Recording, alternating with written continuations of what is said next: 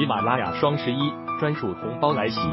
凡即日起至十一月十五日期间购买刘雷明的洗米团，加入刘雷明老师财富营的粉丝，即可获得由喜马拉雅官方赠送的飞利浦挂烫机一部，听高质量节目，穿漂亮衣裳，享财富人生。在喜马拉雅搜索刘雷明，点击洗米即可加入。大家下午好啊！二零二一年十一月十日十六点十九分啊。今天的这个国内市场股市指数是全面下跌的啊，但是个股却是涨多跌少啊。这个主要导致市场下跌呢，仍然是集中在大盘股啊。这里面呢，呃，首先像资源类啊，今天的能源呐，这个煤炭呐啊，这些下跌都不小。另外呢，就是消费和金融啊，对于这个整个大盘压制是比较大。像今天白酒。呃，下跌，这个金融板块表现持续低迷啊，这就是对于整个市场的一个呃非常沉重压力所在啊。虽然说今天的医药股反弹，但是从中长期的角度来讲，也还是一个弱势状态。因此呢，如果未来的这个市场承压啊，我们在昨天这个讲过啊，那么市场的未来如果走软的话，恐怕就是金融、地产、消费、医药啊这几个板块呢是起到主要的一个这个压力作用啊。呃，而这些板块呢，目前有很多声音说啊，到了这个配置的这个时机啊，价格低啊，估值低啊。那么我想呢，现在仍然还是不到时候啊。他们甚至呢，有可能会继续的进行风险发酵。那么今天表现比较好的这个板块呢，像元宇宙啊，这个当然还有医药板块的反弹。那么元宇宙这个板块的概念呢，会在未来一段时间持续的去发酵啊。那么在这个这个过程中的一些蹭热点的啊，这个假的这些概念呢，恐怕也会在过程中被淘汰啊。一些呃未来呃有一些发展前景的会被掏出来啊，挑出来。那么这个呃板块呢，应该是在一个呃短期和中期都免不了剧烈震荡的一个过程中啊，去构筑它的一个趋势行情。总体来说呢，市场的。整体氛围承压啊，仍然是呈现一个结构行情。这里面，那么我们呃还是坚持之前的观点啊，就是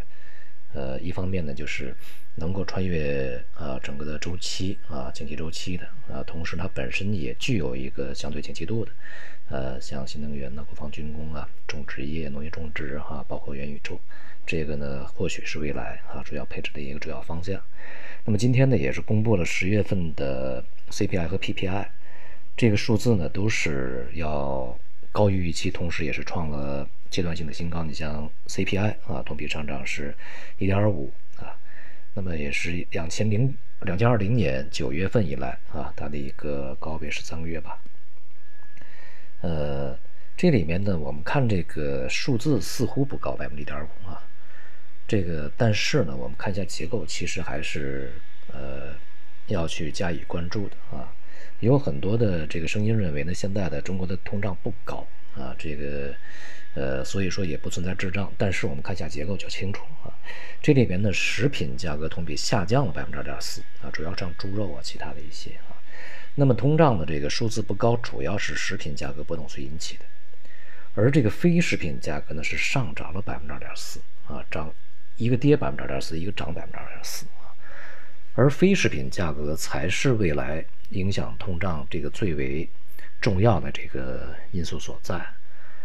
呃，而且呢，这个过程中呢，有很多是因为像这个呃原材料成本啊，还有这个其他的一些物流啊、运输、劳动力成本上升所导致的一个被迫的一个涨价所这个形成的这种上涨。那百分之二十四这样的一个数字，呃，无论如何不能说是低了啊。那么同时呢，还有这个 PPI 也是上涨百分之十三点五，是二十六年来的新高啊。但是这个 PPI 呢，随着当前整个大宗商品的一个回落，尤其像煤炭、钢铁这些啊，类似化工啊，呃，预计呢它的同比增幅呢可能会见顶啊。但是这个因为 PPI 向 CPI 传递，它有个滞后啊、延后的这样一个效应。所以呢，这个在这段时间里面啊，比较高的一个这个上游的这个成本呢，也还会继续的向中下游呃价格方面去传递。因此，在这种情况下，这个我们在昨天也讲啊，货币政策不可能全面宽松，它只是一个定向，这个精准的啊，这个结构性的一个呃精准滴灌啊。所以呢，从今年四季度以及明年看呢，货币政策仍然可能会让市场的期望值落空。在这种情况下，当然啊，就是滞胀吧，呃，这个。呃，滞胀的结果其实是压制资产的，不管是股票还是债券都是如此啊。那么，仍然提醒大家，对于未来的市场啊，大的一个格局，大的一个趋势呢，要有一个清醒的认识，集中在一些这个结构性的机会上面啊，去加以关注。另外呢，有消息说啊，在这个下周啊，中美领导人将举行线上峰会，但就在这个时候呢，这个拜登还是对中国的。呃，一些企业的相关的证券投资的禁令呢进行延长啊，气氛呢可以说不是特别的好。那么我们要看下周这两个领导人的一个呃隔空的一个对话啊，就是线上的一个对话，不是一个面对面的对话啊，是否有一些呃好的进展出来啊？但是呢，这个无论说啊是口头上还是表面上的一些任何的一些缓和和进展。恐怕呢都不能够去改变啊，整个从战略上面一个大的一个长期的这个对抗博弈的这样的一个现实啊，呃，因此呢，就是整个在摩擦过程中嘛，这个肯定还是要有损耗的啊。当然，摩擦完了以后，可能我们会占上风，最终胜出，但是摩擦的这个成本还是要把它计入到经济的这个里面。其他市场的表现相对平稳啊，大宗商品的也预计啊，在当前水平具备了一定的反弹的这种可能性啊，呃，因为大宗商品在未来的相当长的一段时间里面可能会处于数年来的平均水平的上方去运行，呃，所以我们刚才讲就是它对通胀的影响呢还没有完，虽然说这个通呃 PPI 的这个峰值可能已经见到了啊，它影响的是还会持续。总的来说呢，对于股票投资，这个在年底之前以及明年一季度之前呢，呃，以防守为主。但是啊，在这个防守的整体的战略的这个呃过程中啊，可以去采取一些这个战术手段啊，寻找一些呃相对比较可靠的板块呢，去进行配置啊，机会还是有的。好，今天就到这里，谢谢大家。